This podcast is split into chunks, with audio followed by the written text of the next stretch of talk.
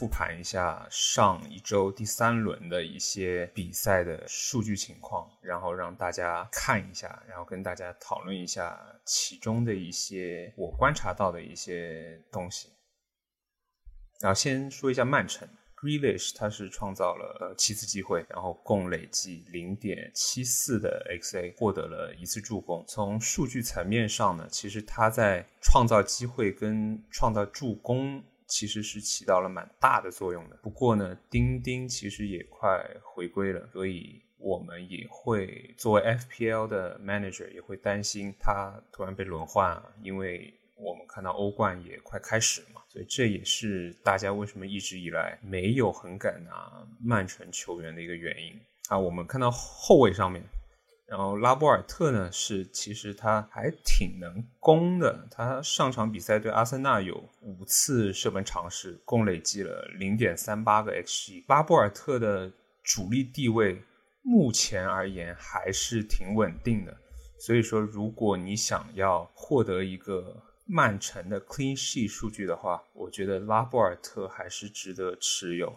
然后热苏斯呢，他尽管是没有踢满全场，但是他有一脚射门，然后创造了五次机会，然后在六十分钟左右呢，他一共是获得一球一助。不过当然呢，热苏斯熟悉 FPL 的人也知道，属于瓜迪奥拉比较经常会轮换的一个人，所以呢。他跟费兰托雷斯呢，都是一个高风险高回报的两个球员，就看大家有没有这个信心被瓜迪奥拉去耍弄了。让我们看一下维拉队，维拉小胜对手，他全场比赛全队仅有七次射门，共累计零点七个 xg，但是呢，他零点七个 xg 里面呢，进球的那一球是由布恩迪亚创造的。而内脚射门其实仅仅累计了零点零六 xg，也就是说，其实这脚有侥幸的成分在里面，所以我比较看低维拉的进攻一点点，因为这也证明了得分的一个能力其实欠佳。好，来到我们这一周的一个大拿了，安东尼奥呢，应该是 FPL Manager 现在大家人手都拿一张的一个大人物了。那他上场比赛呢，共有五次射门尝试，并创造了五次机会，有一球一助的进账。那三轮战罢，他其实一共已经获得了四球四助的一个好成绩。他的价格也已经加了四次了，涨就是涨了零点四 M。他这个球员，我觉得在今年的表现还是挺抢眼的。如果你有看比赛的话，不是单从。FPL 的一个数据层面，你会发现，其实他在进攻上面，他其实还是挺有推动性的。我个人还挺看好他能成为这个赛季的一个 FPL 战队的核心人物。那我们看到上一轮南普顿，他进攻还是打比较 OK 的，他一共有二十二脚射门尝试，共累计了三点五三次 xg。呃，南普顿最抢眼的人呢，除了沃德普劳斯劳模以外呢，其实有一个四点一 M 的小将，还是挺值得大家去关注的。他就是以前切尔西的青训出来的小将利弗拉门托，他一共创造了三次机会，并且累积了零点四三个 XA，所以他在创造机会上面，他还是性价比挺高的。作为一个四点一 M 的一个后卫，他也是一个有先发位置。踢球机会的一个球员，就算你把他放在板凳上，其实他还是对你之后，呃，bench boost 的时候是蛮有作用的。所以我觉得利弗拉门托是值得购入的一个球员。那我们看到利物浦上一轮对切尔西是一比一战平了。那利物浦最重要的两个后防边卫呢，也终于合体了。我们看到 T A A 上场比赛是创造了五次机会，有累计零点五一个 X A。然后罗宾逊呢，他也创造了不少机会，共累计了零点一五 X A。然后有人会说：“哎，我能不能不拿 T A A 去拿罗宾逊，这样子可以省零点五 M？” 我个人觉得是不太值得的，因为你少了零点五 M，你还是要花七 M 去买罗宾逊。而且你从数据上，你可以看到 TAA 的 XA 的数据是几乎是罗宾逊的一个三倍多了，所以我觉得没有必要为了省零点五 M 去购入稍微便宜一点点的罗宾逊，我还是会支持长期持有 TAA。我们看到利兹联的班福德在上场比赛共完成三次射门尝试，然后共累计零点九七个 XG。并攻入一球，然后他也获得了最后比赛评选的呃最佳球员里面的第二，然后获得了两分 bonus point。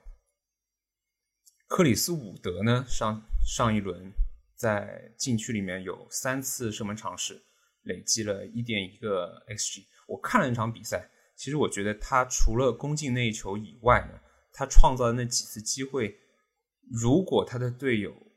呃，射术好一点，比方说，如果是青木的话，可能也能转换成呃进攻数据。所以说，我觉得 Chris Wood 在伯恩利接下来一个赛程比较利好的情况下，如果你是需要一个比较性价比比较高的一个球员，也是可以考虑一下的。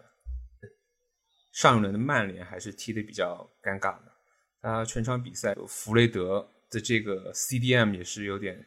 形同虚设了，就完全被特劳雷给干爆了。可可惜特劳雷的射术差的有点离谱了。曼联全场比赛呢，他一共射了十脚，但是他累计 xg 只有零点五八。而小将青木呢，也有再一次展现比较高质量的一个射术了。他把零点零四 xg 的一次小角度射门转化成了制胜的那一球。小将青木呢，我个人还是比较看好的。尽管很多人说啊，之后 C 罗他会重新回到曼联，那会不会影响青木呢？我个人觉得不一定，因为欧战赛事也马上要开始了嘛。C 罗其实还是有机会更偏向于踢欧洲联赛，还是有蛮多机会给青木去发挥的。而且青木和若塔这两个球员二选一的话。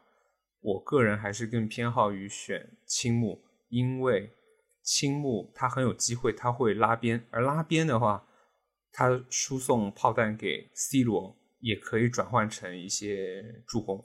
反而 C 罗来了，受伤害性最大的其实应该是 B 费，因为 B 费他上个赛季进的蛮多球都是点球和任意球嘛，而老大哥来了之后，他应该是要让球权给 C 罗的。那我们看一下曼联上一轮对手狼队呢，就错失三次绝佳机会了，就没有把它从数据层面上看起来有二点二五的 xg 转换成改写比分的进球。但如果你真的看过比赛的话，你会觉得这个二点二五的 xg 有百分之五十的原因是因为德赫亚的神勇发挥，有另外百分之五十原因是因为他们的前锋。的射术就差强人意，所以我觉得狼队的球员还是慎选，尽管他们之后的赛程还是比较好一点。啊，上一轮热刺呢，他其实热刺现在还是踢一些很传统的大把比赛，他又再一次获得了一个 clean sheet。那孙兴民的一脚四传四射的。任意球呢，攻入了全场比赛唯一的制胜球，但这一球他的 xg 数值其实只有零点一。我个人比较建议，如果你要持有热刺球员的话，我更偏向于选雷吉隆或者选戴尔，因为你至少可以拿到他们一个比较好的防守端的一个 clean sheet 的数据。不过呢，热刺的赛程我看了一下，它之后没有这么简单了。所以说，我还是觉得他们应该有机会被人破 clean sheet 记录的。那我们看一下上一轮的最佳阵容有哪些人啊？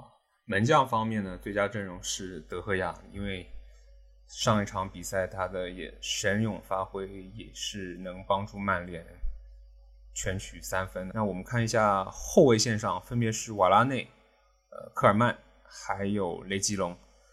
瓦拉内呢，就作为他的首秀，其实他发挥的蛮不错的，在 ball recovery 和一些呃传中啊跟助攻前插上面的一些数据还是挺抢眼的。Coleman Coleman 上一场比赛是拿了一个 clean sheet 和一个助攻，让我们看到雷吉隆。雷吉隆呢，没想到在新教练的执教下，他成为一个铁主力，然后也是有挺多的机会的。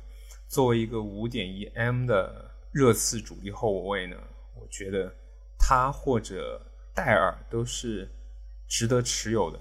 如果你觉得接下来的比赛热刺还是能 hold 得住这些 clean sheet 的话，你可以搏一搏。我个人是觉得应该应该好日子到头，应该快要被人家射穿大门了。然后我们看中场，中场分别是。上一轮很抢眼，进两球和一个助攻的托雷斯，七点一 M 对于托雷斯这个现实里的前锋而言，在游戏里是中场这样子 out of position 的前锋是还是值得持有的。当然，他如果被 bench 了，那就没有办法了。然后我们看到切尔西的旧将 Gallagher 上一轮也是进了两球。这个球员的话，我倒不是很熟悉，不过呢，可以观望一下。然后这个布恩迪亚呢，就是我刚才提到了，他那一脚唯一的一脚射门，零点零六 xg 转换成了制胜球，所以说这个数据上也能证明有一点点运气的成分。而且你们看到他球员的 profile 右上角出现了一个红色感叹号。因为他踢国际赛事要回国嘛，然后英国那边是说那边是属于需要隔离的一个区域。Game Week Four 的话呢，他不能上场，他要到十八号才可以上场。而且维拉队之后的赛程是四场红色赛程，布恩迪亚的话可以考虑将他转出。看到中场呢，还有孙兴民上一轮攻入一球。后也获得一些 bonus points。然后我看到前锋线上呢，就是还有曼城的热苏斯，上一场比赛也是踢了六十分钟，攻进一球，然后还有一个助攻。他的能力其实大家有目共睹，不过还是刚才说的那一点，你得 hold 得住瓜迪奥拉的一个轮换。所以两个曼城球员的数据。没有偶然性，但是你要拿了它，那被轮换呢？这个概率还是相当大的，这个风险你也都要自己去把控。